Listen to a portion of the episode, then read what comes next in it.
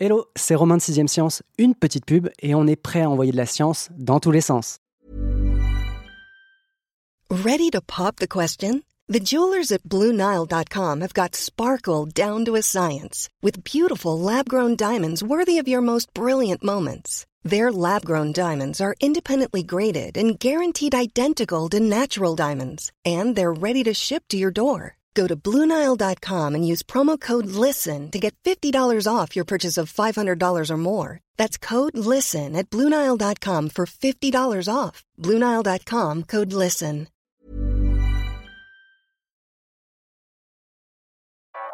Vous écoutez 6ème Science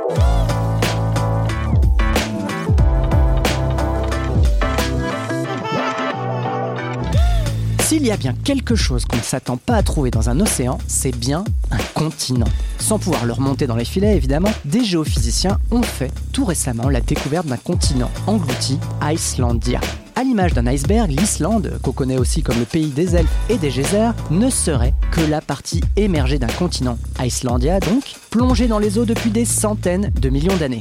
Aujourd'hui, la nouvelle ne vous fait certainement ni chaud ni froid. Vous allez voir qu'elle aura sa petite importance plus tard tributaires du bon vouloir de la tectonique des plaques, les continents se font, se défont et surtout se font la malle. Dans 200 millions d'années, le plus tard dont je vous parlais tout à l'heure, l'Afrique, les États-Unis, l'Asie, l'Australie, bref, les principaux blocs continentaux ne formeront qu'un seul et même supercontinent. Le hic, c'est que les chercheurs sont en mesure de prévoir ce regroupement, mais pas le lieu de rendez-vous. Et mon petit doigt me dit que vous préférerez Paris au niveau de l'équateur plutôt qu'au pôle Nord. Sylvie Roat, l'experte espace et océan du magazine Science et Avenir, est à bloc pour nous expliquer tout ça et nous enseigner les rudiments de la tectonique des plaques. Bonjour Sylvie. Bonjour Romain. Promis, on arrête là avec les blagues autour de la tectonique. C'est fini. Première question, et pas la moindre, comment peut-on découvrir en 2021 un continent? On parle pas d'une espèce de méduse, hein. là on parle d'un continent qui fait euh, une certaine taille quand même.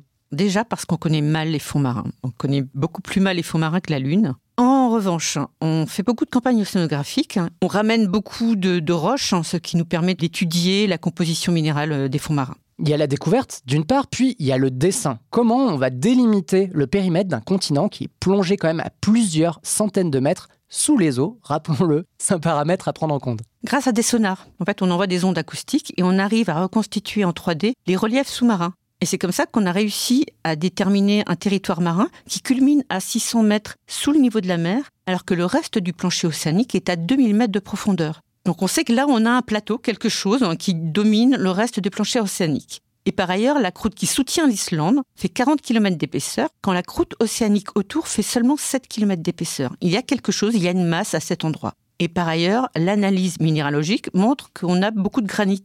Et le granit est typiquement une roche qui constitue les continents. donc on trouve normalement un continent. Alors cette découverte va avoir des répercussions scientifiques, tu le dis, et d'ailleurs le sujet fait la une du numéro 898, je vous laisse noter, de Sciences et Avenir, mais elle aura aussi des répercussions économiques et politiques, lesquelles Oui, c'est étonnant. En fait, les pays ont depuis un certain temps déjà l'autorisation, la possibilité d'exploiter ce qu'on appelle le plateau continental. C'est la partie du continent qui poursuit le continent sous la mer et qui fait une espèce de talus quand c'est fini, quoi. Ce qui veut dire que cette partie, si le niveau de la mer baisse, il n'est pas parti pour ça, mais elle va réémerger et ça fera partie de notre terrain que nous pouvons exploiter. Donc même sous l'eau, on peut l'exploiter. Or là, nous avons trois pays qui seraient sur Icelandia, à savoir l'Islande, mais il y a les îles Féroé et le Groenland. Et mhm. le Groenland et euh, les îles Féroé sont danois. Donc nous avons deux pays en présence qui pourraient exploiter et quelque part avoir des conflits d'exploitation. C'est à moi, non, c'est à moi, ce genre de choses. Et il pourrait y avoir euh, des hydrocarbures,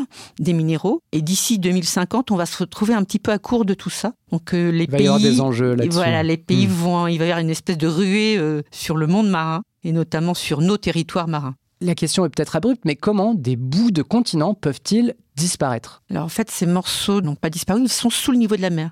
Si le niveau de la mer baisse, ce que je disais, c'est qu'ils vont réapparaître. Mmh. Donc ils sont beaucoup plus bas, ce serait comme des très profondes vallées qui auraient disparu au moment où...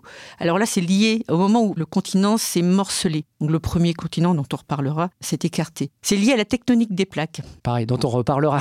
dont on reparlera.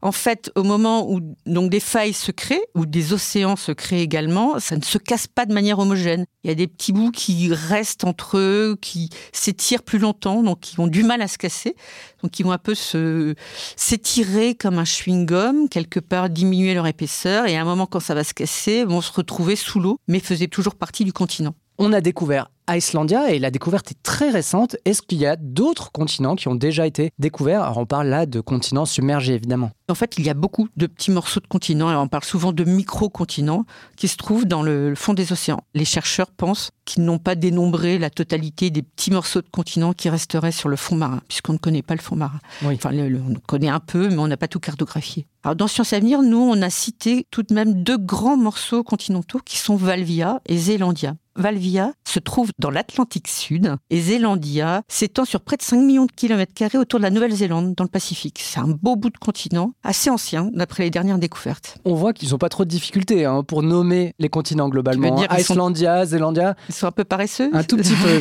c'est ce que j'ai envie de dire. Mais donc voilà, on a Valvia d'un côté, Zélandia, Icelandia. Toutes ces pièces viennent s'ajouter au puzzle d'un gros supercontinent dont tu nous dessinais un petit peu les contours tout à l'heure. C'était la Pangée. C'est ce supercontinent qui va donner naissance à nos continents actuels. À quoi ressemblait la Pangée il y a à peu près 240 millions d'années, qui était également le début de l'ère des dinosaures? Alors c'était loin d'être un territoire uniforme. Il y avait un centre très aride qui était entouré d'une haute chaîne de montagnes. On le sait parce qu'on retrouve très peu de fossiles dans ce qui correspondait à cette partie actuellement. En revanche, visiblement au niveau de l'équateur, il y avait de grandes forêts euh, luxuriantes, des jungles, et ça on le sait parce qu'on trouve des gros gisements de charbon nord-américains et européens, qui correspondent donc au reste de ces forêts. 200 millions d'années plus tard, bon bah la carte du monde a bien changé avec des continents éparpillés façon puzzle. Comment des plaques encastrées les unes dans les autres peuvent-elles se déplacer autant, même si, on l'a dit, hein, c'est sur des millions d'années? Alors c'est un phénomène qui est lié au manteau terrestre, qui est chauffé par la désintégration d'éléments radioactifs.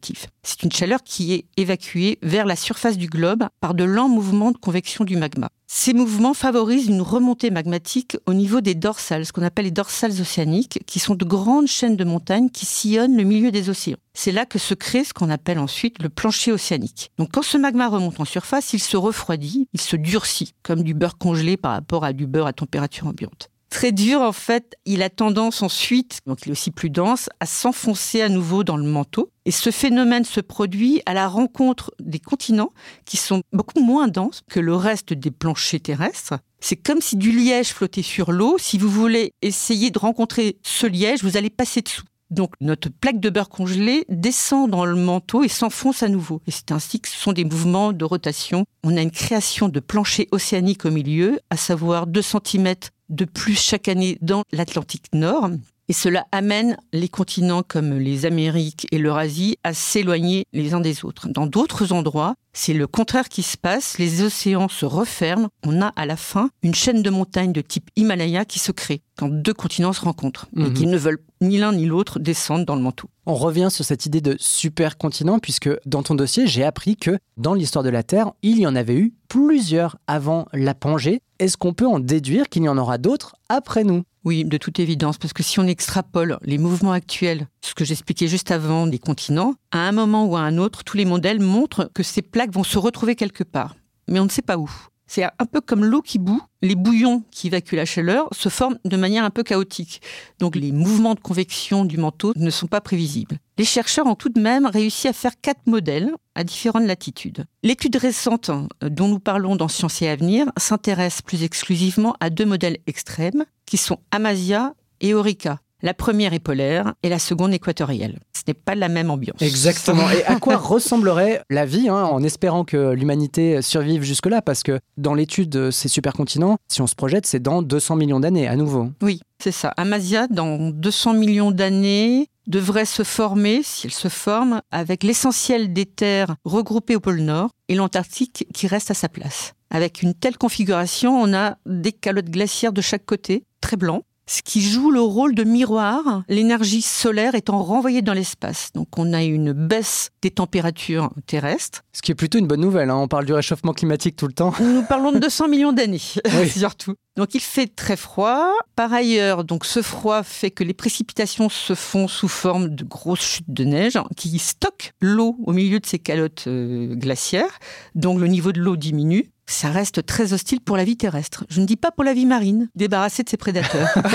Et du côté de Orica, comment ça se profile? C'est un peu plus estival. Dans 250 millions d'années, les terres se retrouveront autour de l'équateur. Il n'y a plus de calotte, donc plus du tout de miroir qui renvoie l'énergie du Soleil vers l'espace. Donc là, à nouveau, on se retrouve dans un phénomène de réchauffement climatique, à savoir plus 3 degrés. Ça commence à faire. Il commence à être un peu chaud. Donc l'intérieur des terres d'Orica seront pas très euh, sympathiques. Ça sera à nouveau aride, sec. En revanche, sur les côtes, les stations balnéaires pourront survivre peut-être. Mais pour tout ce qui est donc pluie, un petit peu de rivière, etc., ça on ne peut pas encore le prévoir. Ça va dépendre de la distribution des masses d'eau. Et quel scénario paraît le plus plausible parmi les deux que vous avez choisi d'aborder ou parmi les quatre qui existent aujourd'hui? C'est l'étude, en, l'occurrence, qui hmm. avait choisi de commencer par les scénarios les plus extrêmes. Il y en a deux autres, à des températures plus tempérées, qui sont aussi en concurrence. Aucun des quatre scénarios n'est pour l'instant privilégié. Donc on peut peut-être espérer que ça se passera un peu mieux que ce que je viens de décrire. Ouais, mais je crois que dans ton dossier, tu disais quand même que le cas de Amazia, donc le, moins fun, hein, c'était celui qui était peut-être le plus envisageable, étant donné que les mouvements vers le nord étaient ce qu'on... Oui, il est vrai qu'il y a un mouvement actuel hein, de remonter vers le nord des continents. Mais comme je le disais, c'est assez imprévisible. Il est beaucoup trop tôt pour savoir lequel euh, scénario euh, va se produire. On termine avec un grand écart qui n'est pas géographique mais scientifique, puisque l'étude des climats de la future Pangée pourrait nous aider à déterminer l'habitabilité des exoplanètes. Donc ce sont les planètes de système solaire extérieur au nôtre. Là on parle des exoplanètes évidemment les mieux placées hein, pour devenir potentiellement un plan B pour la Terre. Comment ce parallèle entre l'étude de Pangée et l'habitabilité de planètes quand même euh, assez lointaines est-il possible? Alors, jusqu'à présent, on appelle les planètes habitables celles où il y a une chance d'avoir de l'eau à l'état liquide, c'est-à-dire pas trop près de leur étoile et pas trop loin, parce que d'un côté, vous avez de la vapeur d'eau et de l'autre côté, c'est glacé. Mais ça ne suffit pas à ce que ce soit habitable en réalité. On le voit avec le scénario qui se trouve au pôle Nord, ce n'est plus habitable à ce niveau-là.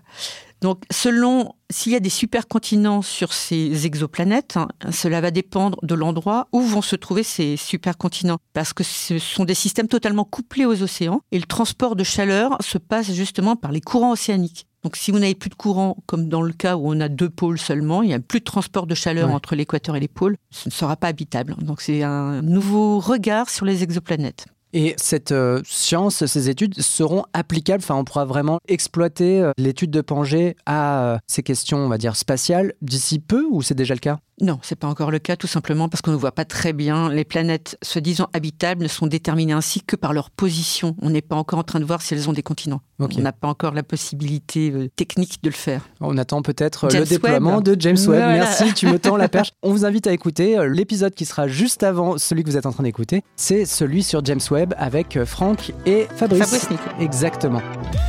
Les choses sont bien faites, hein. comme les plaques continentales, les épisodes de 6ème Science s'entrechoquent de temps en temps. C'est un peu la même histoire qui se répète. Alors, peut-être pas 200 millions d'années plus tard, mais toutes les deux semaines. On vous donne donc rendez-vous dans deux semaines pour un nouvel épisode de 6ème Science. Et n'oubliez pas qu'on envoie de la science dans tous les sens.